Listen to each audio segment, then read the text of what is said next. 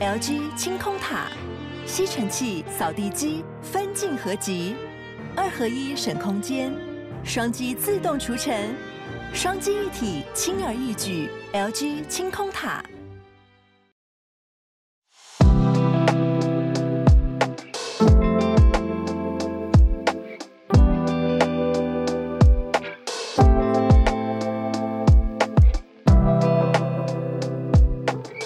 嗨嗨嗨嗨，浩尔嗨，大家。嗨，小鹿，大家。嗨，早安，晚安，晚安。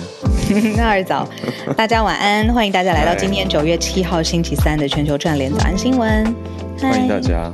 我想要在我们聊杨丞琳之前，先来一个听友的感动更新，也不算感动啦，就是即时消息的更新，它呼应我们昨天的内容。我们昨天不是讲到中国七十几个城市封城吗？对，没错。有一个听友，他人在深圳，他就给我们了一个时间表。我觉得大家可以一起感受一下这个更黄。他说听得太有感了。对，他说他们真的从上个礼拜五就封城到现在了。那他今天会努力了加翻墙来加入我们直播来听一听。那他的时间轴就是从九月二号下午，他在下班的时候，他老婆就匆匆给他打一个电话说：“哎哎哎，回来的时候经过超市，赶快买个菜，因为线上外送平台的菜销售一空。”嗯嗯嗯，而且。关键是说，在他们那边，在深圳的地方，一直说不要相信谣言等等通知。结果官方通知下来的时候，已经晚上十点。结果各个小区的铁闸都架好了，不给人出去。嗯嗯，懂，等于是先架铁闸，然后官方才正式说。嗯，官方还先说不要相信谣言这些通知，结果就封了。哎，对，所以这是来自深圳听友的告诉我们的补充的消息。呃、对，报道，非常感谢他。嗯，在半导体业工作。哎、欸，我觉得无独有偶，大家也可以想想，就是因为我们昨天讲了七十个城市嘛，但是你如果两则新闻一起看，可能那个感受又会更加深。就哪一则新闻一起看呢？就是四川现在发生大地震了。嗯，四川地震的灾情非常非常惨重，有这种三层楼直接少一层啊，或会落到一层的这种地震灾情。可是他们如果要救灾，然后又要密切的跟外县市、外省来互相的联系，不论是物资啊，或者是救济的资源等等的，在非常严格的清零的政策之下，这件事情变得双重的困难。所以我看到今天非常非常新，大概下午五点多，CNN 做了一个特别的报道，就是说在天灾之下的清零政策到底维持的力度应该是如何？对，我觉得这两、嗯、这两个 factors 因素，大家可以一起也一起想一想。对啊，没错，哎，讲到这些，哎，小小感叹。了，真的是，然后也 不是幸灾乐祸，但就是我会更珍惜现在有的，我能够享受到的嘛，就是相较之下这样子，嗯，也希望把祝福的心可以送出去。你讲到这个，我分享一个小小有趣好了，可是跟历史很有关系的。嗯嗯嗯，这几天在巴黎啊，我们都会经过一个地方叫做 République 那它翻成中文就是共和国广场。嗯嗯，嗯，我有一个朋友，他是很有社会意识的，他就跟我说，哦，我就说，哎，这边是不是？我说这边看起来很适合抗议。他就说，对啊，这个地方就是巴黎的凯道。然后我就笑了，这形容也太好了吧？这真的蛮贴切的，因为后来经过我一番资讯搜索之后，发现哇，共和国广场几乎所有的抗议都从这边开始，而且或是最后绕回来这边结束。总之，它就是一个。很重要的象征地啦，那也说当当地人是说，哦，对啊，我们这边每次抗议都会有人一定要爬到雕像上面去，所以我只意思是说，法国标榜自由、平等、博爱嘛，嗯，所以这些东西也是争取而来。嗯，好，你讲到很重要的一个观点，就是争取而来。我觉得我们现在活在一个基本的假设，是我的权利或者是我想要捍卫的事情，我可以有自由的发生，嗯，就是就是至少在台湾是。这个假设前提是存在的，那所以我们才会这么一直报道中国。如果这样子的权利没有办法发生，你一声令下，政府甚至是时间点几个小时都造成了这个民生物资这么大的调动的改变的状况之下，其实你用疫情去凸显这个政治文化，我我是自己是会一直一直紧追，然后也很开心，就是早安新闻有朋友跟我们一起分享补充消息，对啊，这很重要，嗯，就是真实在地的。消息，我觉得我们走的是一种不是爆料，而是生活有感的分享。因为那是真的，你看老婆打个电话给我，对对啊，没错。那老婆打个电话给我这件事情，我们来聊聊李荣浩的老婆。这有没有转？我以为你要说什么，我紧张了两秒。这个转了，转的有没有？不知道小鹿今天要转弯去哪里？不会不会，这是大事情，我会给你 heads up，我会先打给你。对的，我们聊聊李荣浩老婆。哎，我跟你说一句，嗯，我还没有把前后所有仔细推敲看完，网络就已经炸锅了。嗯、所以我的那个后面是从后面推往前面的时间轴，我看到后面。吵到不行，因为我前面那个最原始的贴文我没有呃第一时间掌握，这样子不如你你跟我聊聊你的想法。嗯嗯，我真的想跟大家强调一件事，就是既然我们要在这边讲民主自由，那尊重大家不同的言论跟想法。好，我觉得这是第一个第一件事情。第二件事就是真的好奇跟想了解细节的人，就去看诊断吧。就像我们有听友直接把诊断放在社团上。我就觉得很好啊，大家如果有时间有兴趣就去看。那我们可以来讨论的是几个大家特别有争议的点。嗯嗯。第一个我觉得可以讨论是关于“我是哪里”或者籍贯的这种说法，这其实是争议点一。因为杨丞琳有说到说我在台北长大，但我是广东人。嗯嗯嗯嗯嗯，就是籍贯，对不对？对。家里的来要怎么讲？祖先来来源嘛，嗯、可以这样说吗？祖先来源，我觉得这是一种聊天的方式。就我我对于这个说法，我是没有太大意见，因为我相信我们听友里面，嗯嗯、对家里面，嗯、特别是长长一辈，我我觉得吧，长一辈比较喜欢这样去所谓的套近乎嘛，就是拉近关系。因为真的要讲的话，我外公是江西人啊。嗯，而且我也真的会讲几句江西话，懂懂懂，就是小时候跟外公学的呀。那不至于在这里就炸锅吧？嗯，我还是已经开始了。不喜欢他的人在这里就可以炸锅了。懂了，懂了，懂。嗯，好，所以这真的是很主观的一件事情。嗯，对。那我我我是不会一直到处跟人家说嗨，大家好，我是江西人的。我是会在遇到如果听到人家来自江西，就很很有得聊嘛。嗯嗯，毕竟有着同样的来源。就是不论是好几代之前了嘛，对不对？对啊，那后来也真的有媒体啊，有网友去整理杨丞琳在演唱会上表演过广东歌，理解。哦，难怪对他粤语歌唱得好。哦，原来是这样子、嗯、哦，OK，对啊。好，所以我就这个就讨论差不多到这样。第二个点大概是很大的一个重点，嗯、就是大家在说，呃，他他的一句话啦，讲到说在台湾吃海鲜是奢侈的。前后文的 context 是什么？他为什么忽然会讲到海鲜，甚至把“奢侈”这个字用上去？整体来说，是因为他们在节目上正在吃一种鱼，嗯，那他就说好像台湾没有或者没看过，所以大家就开始聊起来，说：“哎，台湾吃海鲜的情况怎么样啊？豆腐鱼，对，嗯，那他就他就说台湾海吃吃海鲜是奢侈的，可是他的前后文没有。”我觉得没有明白的讲到小时候这个关键字，嗯，他就说在台湾，蛮致命的，嗯嗯，嗯，对，他就讲到在台湾，听起来就很概括化，讲了整体的论述，可是前后文有点 implied，就是没有明讲，嗯嗯嗯，但是暗指或是显示出来的意义是他在讲他以前的事情，他小时候的事情，嗯嗯，嗯，对，可是又因为他没有讲了小时候这个关键字。所以很多人就会觉得，你不要全部概括化，或甚至所谓的对呃丑化，有人会用到矮化或丑化台湾整体的情况，觉得这是不实的资讯啊。嗯嗯，对，就觉得说在台湾吃海鲜有很便宜的选项啊，又不是所有都一定要去很高档的海鲜餐厅、明虾啊。对，对啊，你说十几块、二十块的蚵嗲。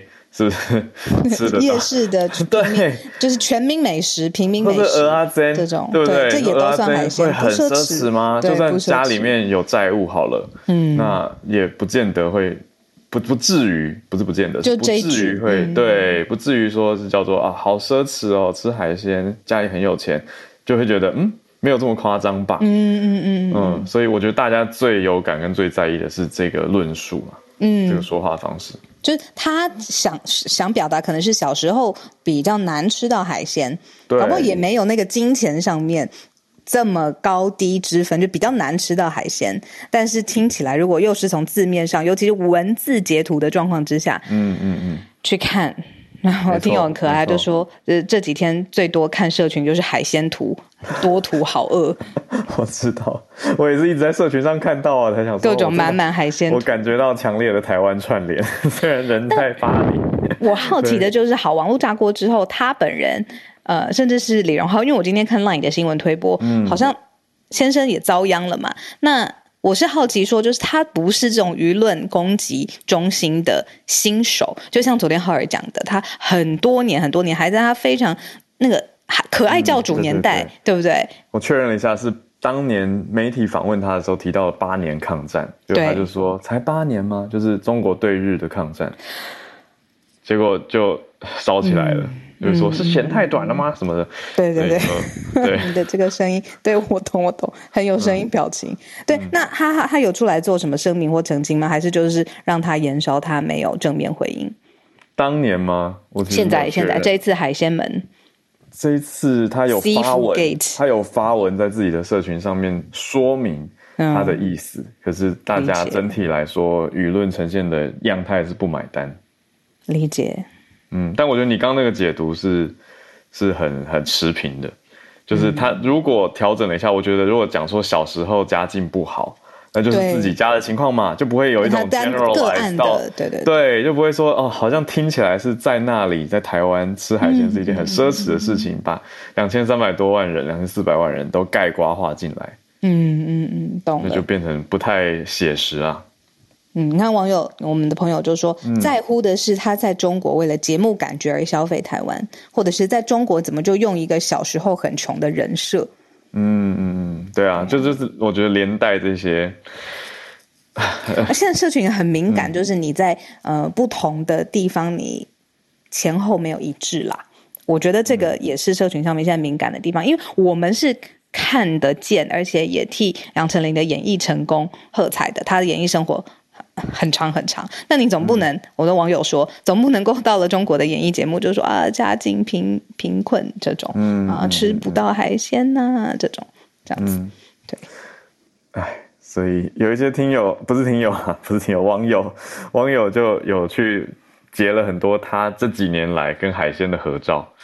所以就 就以此来证明他这句话不奢侈，不成立。对，我觉得大家也是很可爱，就是很在乎这件事情，很激动。对，但我想这件事真的还会烧一段时间。我跳一个犹豫耶，我我很犹豫，就是这几天我有我在巴黎 有吃海鲜，海鲜要不要？所以我就不 po，我想说不要跟这一波，太危险。我讲一个有一点危险的，嗯，稍微有一点危险，请大家包容我，呃的观点哈，因为观点可以有不同的想法嘛。就是如果不开心，就是下手轻一点。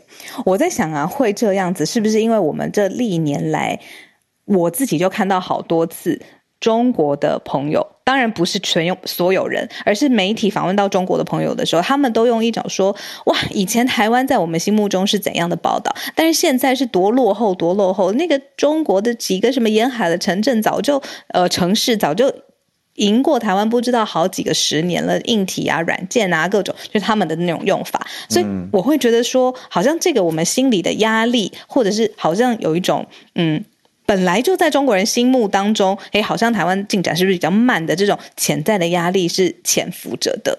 然后结果今天掀开这个压力锅的，竟然是一个台湾我们这么喜欢的艺人。对，我在想是不是有这样？我觉得这个竞争心一直有。我记得有好几年前，可是红了好几年的一个说法或者是文章，嗯，概念就是说你要去一大早进到。中国各大大学的校园会看到很多人对着树在背英文，嗯、我不知道你有没有 受到这样子的什么绕绕着湖，什么五五五点要先起床，什么绕湖背英文单词，没有背完两百个不准吃早饭这种。没错，对啊，对啊，所以就是有这样子的说法跟传闻一直在传嘛，就鼓励大家要上进一点啊，要认真一点啊。可是我最喜欢的还是后来的一个比较好笑的笑话。就是说，美国为什么这么强盛？嗯、因为当我们睡觉的时候，他们都在读书。这不是废话，这是我最喜欢的。好了，你看，你看，你看，网友说，Joyce 说，美国人会说纽约赢台北几条街吗？就是没什么相比。对，的确是没有在比啦。这个我们也不会想要跟纽约比喏，就整个城市气氛不一样嘛。我的意思是，就比较点基准点。对，纽约跟巴黎的地铁多脏、多臭、多老啊！台北多干净啊！你们的尿骚味还有老鼠，老鼠跟兔子一样大。我告诉你，对。可是如果没有伦敦、纽约、巴黎的地铁这些先前的经验，可能后来的地铁也不会那么好啊。所以我就觉得，对啊，大家到底要比什么？然后网友就说，对岸比较爱比，连谁比较比也要这个也要比，对，比谁比较爱比。好啦，先不比了，我们来先不比了，先不比了，大家今天聊比较久。对对对，好，我们来盘点四则国际重大消息哦。第一则，美国的新法案晶片法通过了，哦，蛮重大的，十年禁止在中国设厂。第二则延续着，继续在美国川普的宅邸搜出了某国核能力的机密文件，这也是蛮重大，延续之前讲的总统档案法。再来第三则是算科技相关、生活法律相关。巴西的消息，巴西现在禁止卖没有充电器的 iPhone，结果苹果就要上诉，说你要让我们卖啊，怎么可以让怎么可以限制我们的产品规格呢？好，最后一则则是串流平台播放《巴斯光年》（Buzz Lightyear） 这一部电影，诶，这部电影好像就叫 Buzz 而已。总之，这部电影里面有一幕是女生跟女生接吻嘛。那就被指控说你这样冒犯了伊斯兰文化，所以在蛮多地方都被要求要下架，从串流平台下架。我们就整理给大家。好，先从这个重大的美国晶片法案开始讲起了。嗯，其实呢，这个美国禁售相关的呃晶片，或者是呃晶片法案里注资非常高额的美元，然后再发展呃。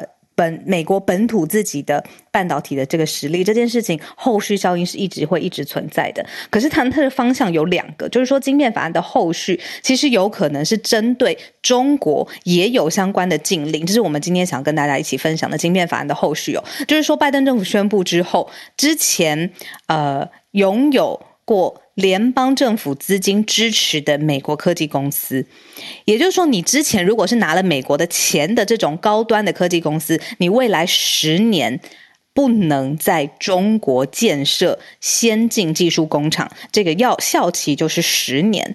八月九号，二零二二年的晶片科技法案这是正式通过了，是八月的重点大。大消息，但是现在持续来看，就是除了这个五百亿元美元的补贴针对美国的半导体产业之外，现在另外一个方向就是说，你可不可以让，尤其是剑指中国，中国有机会去学习，甚至 copy，或者是你去整个复制美国的先进制程？那在这个方向上面呢，拜登政府是。已经明令了，就是讲说未来十年，嗯、你不要跟别人交往了，你就只有我了。毕竟一开始是我是带你拉拔长大的人，大概是这个意思。只要是联邦政府对资助的美国科技公司，十年不要踏入中国设厂。哇，对这个所谓先进制程的先进技术的公司都不可以在中国建厂，嗯、所以接下来会有好一段时间。这是八月九号签署的。Chips and Science Act 2022对。后续动作，所以已经将近一转眼要一个月前签署的，可是现在后续追加的这一条是拜登政府宣布的，所以禁令效期是十年。你看，这个美国的商务部长讲的很好哦，就是 Raimondo，他就说呢，我们在建立的是一种围栏，来保证接受晶片资金，就政府美国政府资金的这些公司，你不会到海外之后就损害了国家的安全。十年之内不可以用这个政府的钱去中国投资，也不能够在中国开发领先的技术。嗯，哇。中国有回应，中国驻华盛顿大使馆他直接说反对。反对美国这样子的晶片法案，说这是冷战思维的复苏，就认为这样是在对中国制裁或对中国打冷战。啊，你偷人家资讯，或者是在不告知的状况之下，设备厂全部都可以回到什么，把那美国五角大厦的资讯，这个也是冷战思维吧？那说到底，就是那个是美国国家自己针对自己境内国家的禁令，嗯，对吧？没错，禁止自己。啊、可是美国公司到底占多少？其实美国公司在他们自己本土生产大概全球总量百分之十的半导体晶片，所以全球的百分之十的晶片，美国公司是自己在美国本土制造的。可是其他蛮多是在其他地方，包括在中国吧，这边需要更多的数据。但总之呈现出来的是，美国晶片制造商哪些受到影响呢？包括 NVIDIA、辉达。还有 AMD 都被告知说要停止对中国出售 AI 晶片。嗯嗯，好，这个是关于这个你说晶片法案啊，或是跟晶片相关的美国的两题，我们就浓缩成第一第一大的新闻题跟大家一起分享。不过同样也是很敏感的一另外一种的机密性，我们在川普的家里面又发现了。为什么要跟大家持续来？呃，追这个川普，这到现在争议跟声量还是很大的呢。因为《华盛顿邮报》又做出了一篇非常重量级的报道，说我们那时候不是有讲说 FBI 去搜那个呃佛罗里达的海湖庄园嘛，就是川普的下榻的地方，这样子。那里面有大量的政府文件，结果呢，其中有一些都已经归还了，但是还是发现有一百八十多份被搜出来的文件上面是标示机密。这个是之前我们早安新闻已经帮大家梳理过了。结果呢，就发现说。FBI 干员呢，在这一次的标示机密的搜查行动当中，发现这些是关于什么的呢？是外国政府关于核防御能力的文件。就是这个多敏感呢？就是说，如果今天假设你不要说什么第三次世界大战这么大的好了，就是说，如果发出了核武，或者是以核的发展作为威胁恫吓他国的。呃，一个策略的话，那各个国家的防御能力到底有多少？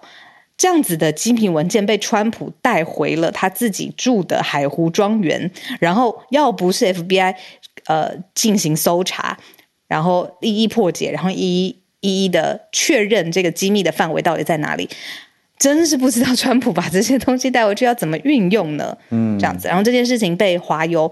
华盛顿邮报大幅度的报道，结果现在发现川普发言人没有立即的回应哦。嗯，没有立即回应，而且现在其实得到的消息还蛮神秘的，因为只知道说文件里面有某一国是外国政府的军事防御情况，还有包括他们的核能力。我一直在看这个 nuclear 呃 capability，到底指的是说核武吧？应该是偏向核武、核能相关的。嗯，所以嗯，昨天讲到的，但并没有明指是哪一国。嗯嗯，这个就让大家也有很多费疑猜啊，是大家想说，费疑猜，伊朗吗？是哪里吗？对，就是有有的各种猜测了。我们的朋友 Daisy 说，川川好会带文件，他很会带很多东西，也会带蜂巢，也会带镁光灯，也会带文件。他到底怎么带的啊？因为这些文件是一箱一箱的堆在他的庄园里面呢。就是用他的那个手势跟他的声音说：“帮我自己箱带回去装箱。”对对对啊！这时候很想 cue Jimmy Fallon 来模仿他，有画面，一定可以有画面，有画面。好好，我们来第三则了。这个是算科技商业新闻了。我们之前就讲过嘛，Apple。受到蛮多人在批评说啊，你卖 iPhone 竟然不附充电器。结果巴西政府的回应是比较强烈的，嗯、巴西直接下令说不准苹果销售 iPhone 却不附充电器。结果 Apple 就觉得你凭什么管我，所以要表态上诉。而且就我我不了解这对是大家的说法，嗯，的好处是什么啊？你要有手机，你当然要有充电器啊。今天有一国的政府，他就是希望你两个要一起卖，就像是你。嗯有壶就一定有碟，因为你单独是一个壶，它没有意义嘛，就是蝴蝶，因为才有意义。如果我每一盒都强制附送，嗯，我就一定要生产那么大的量。但如果我每一盒都不附送的话，你自己就会继续用旧的。哦，你用坏了或不够，你会再加，自己想办法。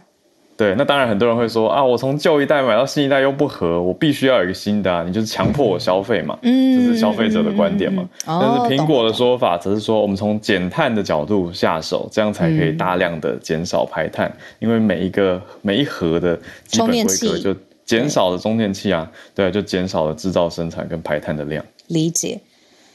真的特别耶！巴西政府下令不准 Apple 贩售 iPhone，但是不附充电器，一定得包装卖。但是苹果希望有拆开卖的自由，还上诉。没错，所以就继续看，这是巴西司法部已经处罚了哦，他已经对 Apple 公司处以大概换算成新台币七千三百万的罚款。嗯嗯，嗯。那命令说苹果不可以贩售 iPhone 12以下的机型。嗯嗯嗯嗯理解。嗯，那也要暂停销售不附充电器的任何 iPhone 和 iPhone 机型。今天在几个小时，没错，我正要讲这个。对，发表会早晚也要忙一下。对，看看大家是今天想要这个怎么说熬夜呢，还是明天早上起来看同整？因为你熬夜可能熬到两两三点。我是强烈推荐大家起床再看啦。我自己熬了这么多年，对啊，因为工作的关系，我要翻译嘛。所以就翻给一些合作的媒体伙伴，但每次翻完，我我都讲实话，我每一年我越翻越觉得没有惊奇感。对啊，到后来翻到都很麻木这样子。嗯，对啊，就会期待有更亮眼的创新跟突破。对，早上起来也可以看大家好同整好的资讯。总而言之，我今年会换手机了。哎呦，对，非常的 relevant，接续这一题。好。好，我们来最后整理今天盘点的第四题。刚讲到这个巴斯光年的动画，我有去电影院看，我觉得就就还不错。可是就像前几天、前一阵子的早安新闻讲过了，我觉得现在从院线上串流的速度很快耶。对，因为巴斯光年这个动画是皮克斯的动画嘛，它在台湾六月十七才上院线而已。哦，年度的重点的一个动画、啊、上电影院了。嗯，结果呢？最近其实就已经上串流了，最近就上上 Netflix。很明白的是 Netflix，没错。对。结果沙乌地阿拉伯的一些国家，就因为里面有女性同性恋的一个小小的 kiss，嗯嗯嗯，小小表达亲密的，对，不是不是不是成人的，而是很居家的，因为片中有拥抱这样子。对对对，拥抱跟小小的亲吻，因为他们成家了，而且有孩子。所以就有一个甜蜜的画面，哦、可是针对这个画面呢，伊斯兰一些伊斯兰的地方要求 Netflix 要下架，说这样对伊斯兰还有社会价值观有冒犯性，嗯、就觉得这内容 offensive。具体来说是谁在要求这件事情呢？主体叫做波斯湾合作理事会，Gulf Cooperation Council 里面的成员包括了沙特地阿拉伯。阿拉伯联合大公国、巴林、阿曼王国、卡达跟科威特就认为说，这个是如果你持续播了，Netflix 如果持续播，他们要采取必要的法律的措施。主要就是因为现在这些穆斯林为主的国家仍然定义同性恋关系是犯罪的行为。嗯，哇，女女接吻太敏感，十四国家禁上映。没错，啊、那另外也不只是这些，不止我们刚刚讲的，乔路你刚刚讲到的这个卡达、科威特、新加坡是禁止十六岁以下观看。新加坡啊，没错，马来西亚也，我刚刚看有听友是不是在聊天室回应说马来西亚是不是有一些限制？所以呈现出来这个，没错，像新加坡之前也禁止过永恒族。嗯嗯嗯嗯，我来确定一下是上到 Disney Plus 还是上到 Netflix，我来确定一下。嗯，对啊，这个是皮克斯的，可是我们看到的消息来源是在讲是对新闻媒体是讲说是 Netflix。没错，没错。好的，我我自己要讲一个有一点政治不正确的，但是我自己个人的感受就是，我觉得像我们之前讨论的一些议题，在男同志。这是世界社社会各地的观感里面，好像比较容易，呃，放大针对吗？我的意思是说，有一些社会对于女同志，我的感受是好像比较宽容，但是 not for this time。嗯，这次在这个议题上，嗯、因为我个人看过这部电影嘛，我就觉得这个片段，我的感受是主观感受是它没有很强烈，它是很轻微的，很温和甜蜜的，是在呈现一种家庭的温馨。嗯，所以并不是一种很成人或者是情色的渲染，嗯，但是这样也没有办法接受，在在我们刚刚讲到这些国家的标准里面，像是包括新加坡，它是电影院可以放，可是十六岁以下观众不能看，嗯嗯嗯。嗯，所以会感觉，哎，这次也有一些些不一样的对待，嗯，好，这是我们帮大家今天盘整的四题。嗯，首先我们从晶片法案讲到，就是美国对中国的戒心，他们用围栏来形容。再来，川普的呃带回自己私宅的这些文件啊，再来讲到 iPhone 怎么贩卖哦，巴西政府跟苹果官方有不同的想法。最后我们讲到不同的国情与文化看待影视作品当中的同性关系的时候，哇，有些很强硬。这是我们四题帮大家一起统整的。嗯、那我今天特别看到，呃，之前下班经济学的一位嘉宾，他是黄君胜营养师 Sunny，他特别来听我们的节目。那个 Sunny 他的社群很特别，他因为他帮他打码就是做呃营养餐盘。还有调控，用饮食控制，哦、然后帮助他的阿妈，不仅是瘦身，而且瘦得非常非常健康。那我我我刚才不论怎么样，就已经 send 了一个 invite，他可以上来跟我们聊聊天。然后他自己经营 YouTube 的频道，然后就在嗯、呃、我们的 房间里头。那欢迎欢迎。同样，我们今天也是就是开放大家串联，只不过呢，嗯、也跟呃团队跟还有房间里面的所有朋友，我要稍微移动一下，我人还是会在这边，但是我就是麦会开开关关。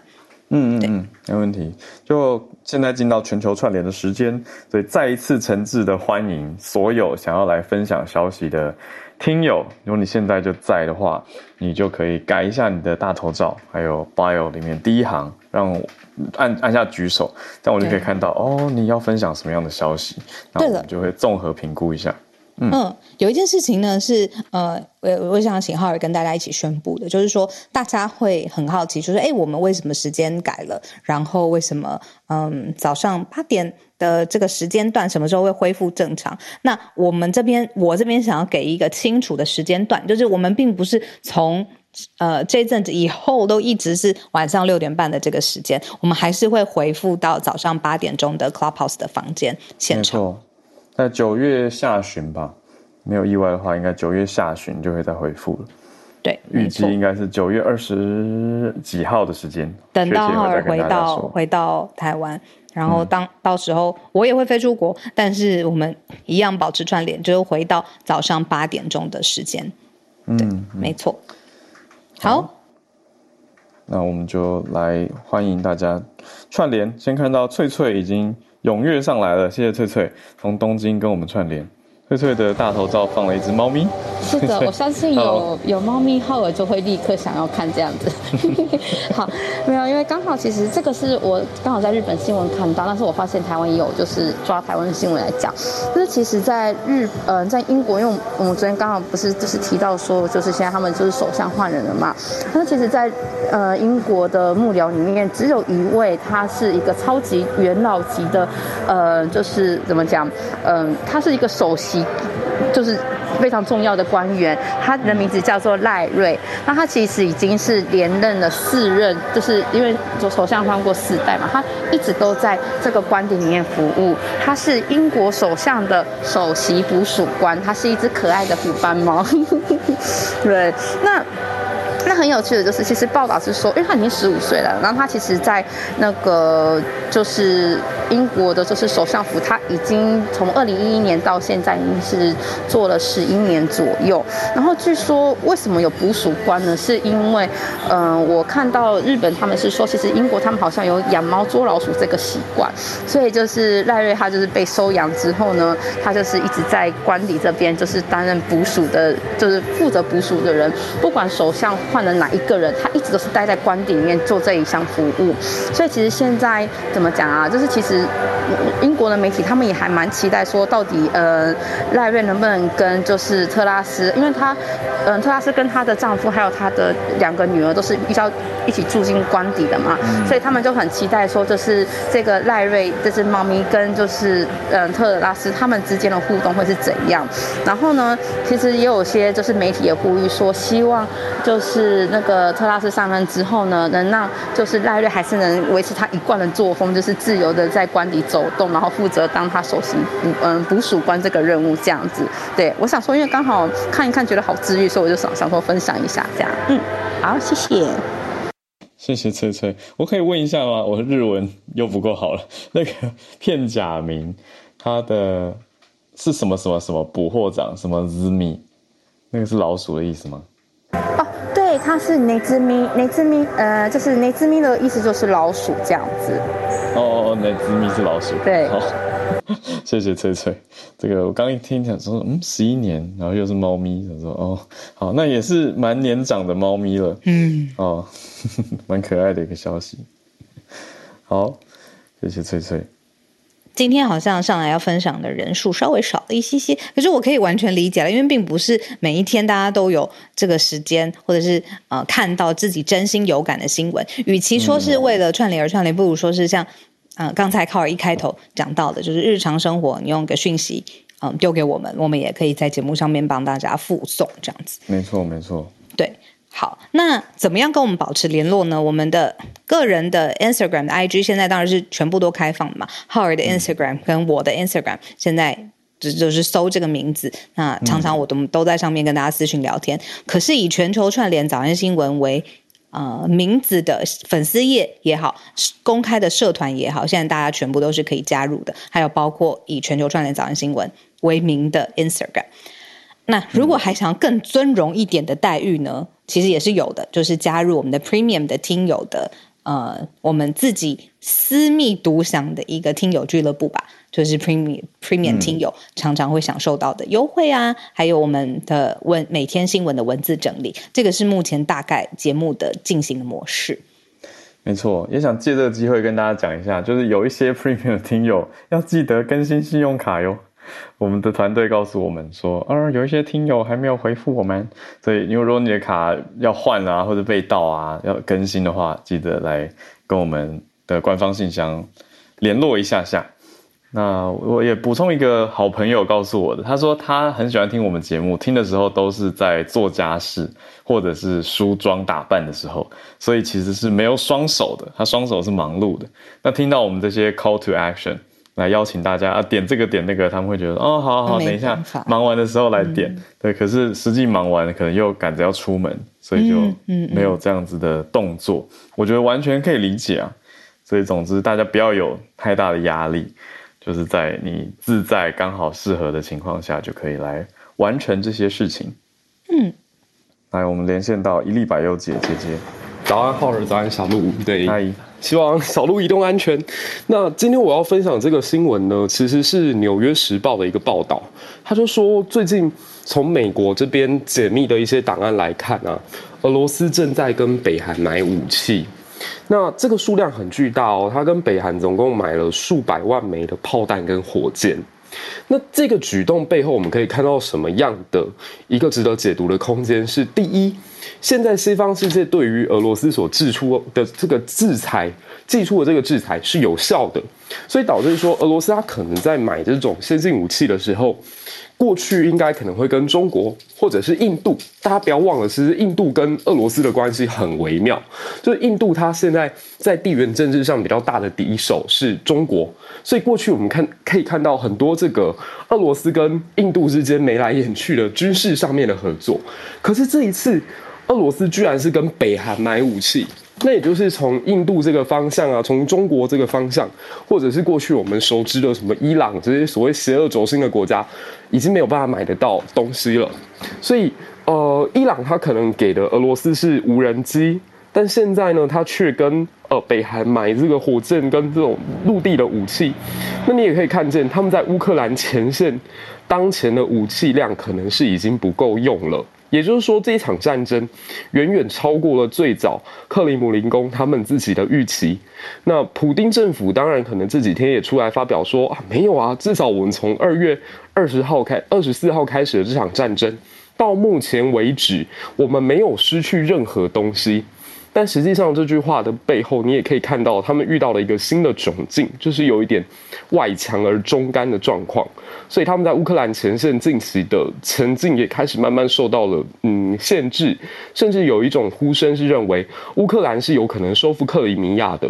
那如果乌克兰可以收复克里米亚，也证明了俄罗斯在过去八年前，二零一四年的时候的那一次军事行动，来到了二零二二，虽然扩大了军事行动的规模。但是没有收到预期的效果，甚至他的这个战果是往后退缩的。所以，嗯、呃，之前叶耀文教授有一个判断，他就是说，可能未来的几周，我们看不到乌克兰摧枯拉朽的进攻，这这个很难看得到，但是也很难再看到俄罗斯组织起比较有效的反击，所以看起来是乌克兰有优势的状况之下，俄罗斯会慢慢的后退后撤。那从他跟北韩买军武的这个动作，我觉得背后也蛮值得大家去思考，就是现在或许对俄罗斯来讲，他已经陷入到自己战前没有预估到的窘境。对，那这就是这则新闻跟大家分享，谢谢，谢谢姐姐。俄罗斯跟北韩过去有很多的军武交流吗？我不知道姐姐有没有研究到这件事情。其实这两个国家很妙，就是我不知道浩有没有一个印象，就是北韩现在给我们的感受是它很弱小，就是除了军务以外，其他地方它的经济是不行的。对，可是，一九八零年就是在冷战结束以前的北韩，它的地位可能跟现在的南韩。是完全对调过来的，是北韩更强，而南韩更弱。那它的一个关键，就是因为背后有着苏联给他这些协助，所以苏联跟北韩之间，从哦北韩的建国，一直到它的发展，一直到它的黄金时代，的确都跟苏联的强盛息息相关。所以这两个国家有一点像一荣俱荣、一损俱损的一个状态。这这蛮值得大家去看他们两个国家之间的联动的。嗯嗯嗯，哇，谢谢姐姐。好，我们就继续看俄罗斯跟北韩，还有俄罗斯跟印度买天买地不一样的军武。好，我们继续连线，看到芭比放上了台中歌剧院，要讲的是歌剧院的国际串联。Hello，芭比。早安，晚安，小鹿好尔，好尔帮我破题了。对，因为这个其实是 BBC 的报道，它就是统整全球让人惊叹的八座歌剧院，他们背后的小故事。那跟大家分享其中几个，第一个就是浩尔身处的巴黎，在巴黎第九区的歌剧院广场的巴黎歌剧院。嗯，那决定它外观设计跟建造规划是诞生于一场竞赛，因为当时是巴黎的警察厅厅长规划城市蓝图当中，就是设定要建造一座歌剧院来成为这座城市的中心。那几年之后，到一八六零年的十二月。这个城市的蓝图当中，大部分的项目都已经定案完工了。那那个时候，法国的艺术部才决定要新建巴黎歌剧院。那他们就是在设计投稿当中的一百七十一件作品里，选了那时候只有三十五岁的年轻建筑师，叫做夏尔加尼耶的作品。所以，巴黎歌剧院它的别名就是加尼耶歌剧院。那因为巴黎歌剧院它的建筑风格其实呈现很难界定，就是好像有点巴洛克，可是又不太完全。所以当时的设计师就是加尼耶，他被问到这个问题的时候，不知道是不是还没有想到答案，或是还没有想到这个名称，他就回答是拿破仑三世风。因为因为这座歌剧院它就是拿破仑三世授权建造的这样，嗯，那之后巴黎巴黎歌剧院它其实被归类在新式巴洛巴洛克，就是属于复杂艺术。它简单说就是一种混合型的建筑艺术形式，因为它的特点就是参考了古罗马跟古希腊的建筑风格，然后它其实强调就是建筑的宏伟大气，然后对称性跟秩序性这样。总之就是它是不会被忽略的浮夸大型建筑。嗯，是真的。那 对，那另外一个就是很多听友应该可以直接有画面的澳洲的雪梨歌剧院，它的外观实在太具特色跟指标性了。那它的诞生耗时也非常长。呃，当初有这个建造计划的时候，是一九四零年的时候就已经开始了。那因为战后的雪梨，它没有专门的艺文展演空间，所以那时候雪梨音乐学院的院长他就开始游说政府，就是觉得应该要新建着能够容纳数千人的这种大型的表演场所。那这个提议在十四年之后才获得州长的支持。那在隔年的时候也发起了一个就是设计竞赛。那比赛比赛的尾声很戏剧化，因为。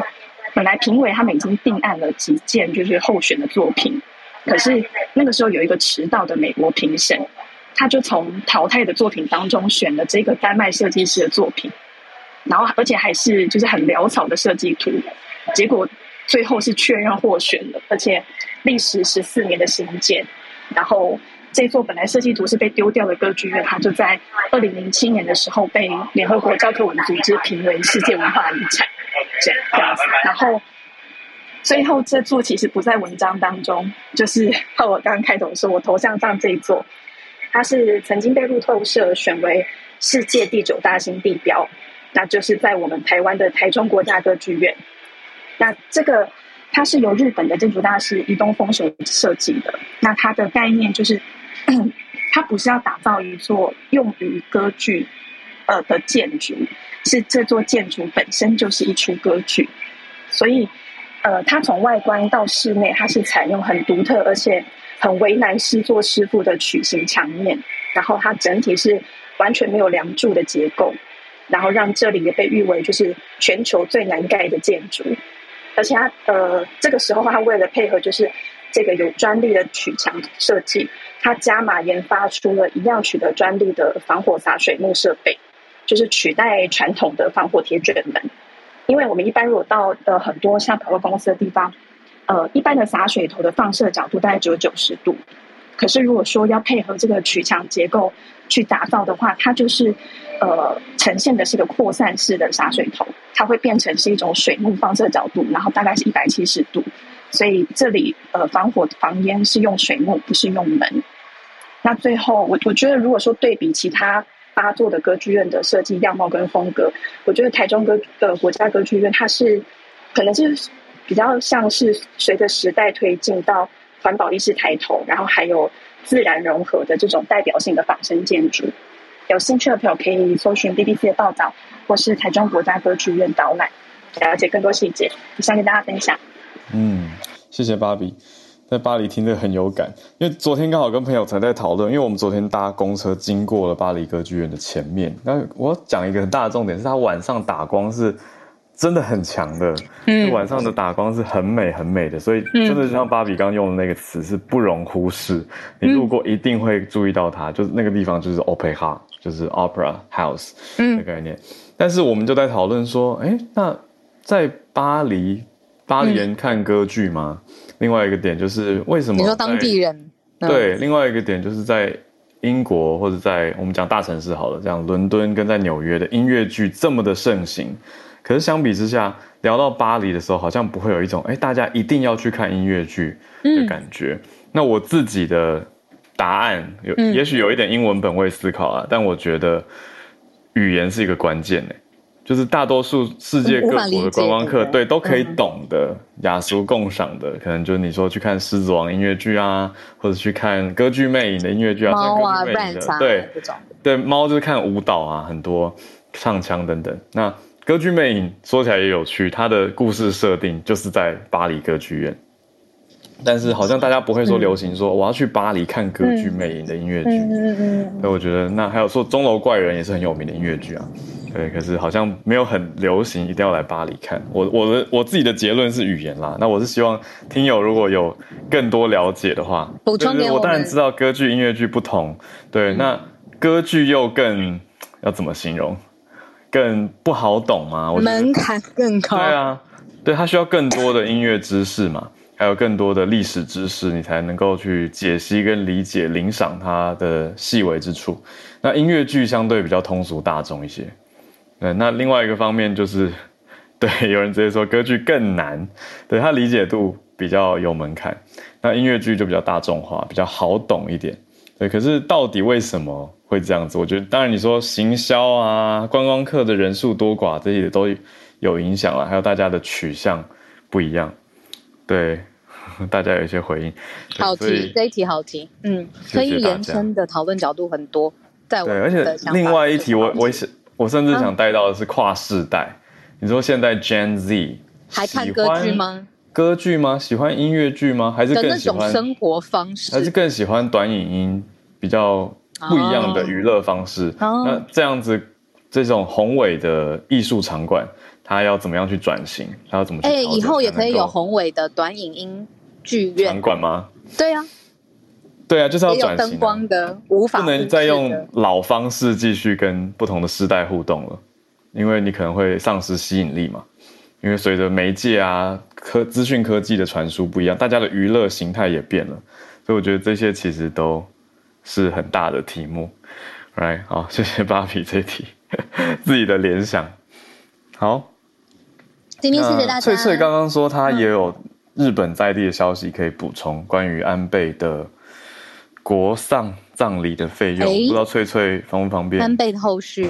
跟我们分享？哦、好啊，就是嗯，稍微简单的讲一下，就是目前嗯一开始他们讲说，就是国葬的费用要从就是其实他们本来就有一些经费是可以拿来支出国葬，那一开始是说大概是呃就是场地的设置费用大概是两两亿五千万，但是目前最新出来的居然要高达十六亿，然后这件事情其实已经算是吓坏日本的国民跟就是政党了。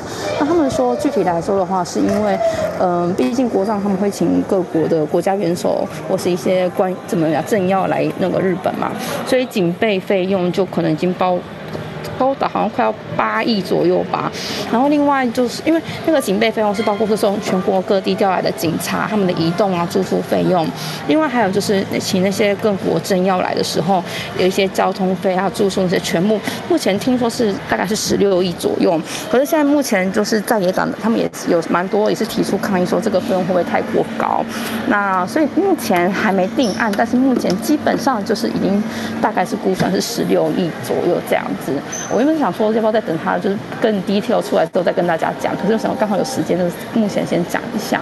那就是变成说，有些人觉得，嗯，就是为了为了一个，虽然虽然说他非常是很敬爱、让人家尊敬的对象没有错，可是为了这件事情花十六亿，到底值不值得？现在其实在网络上的评价其实也是蛮两极的。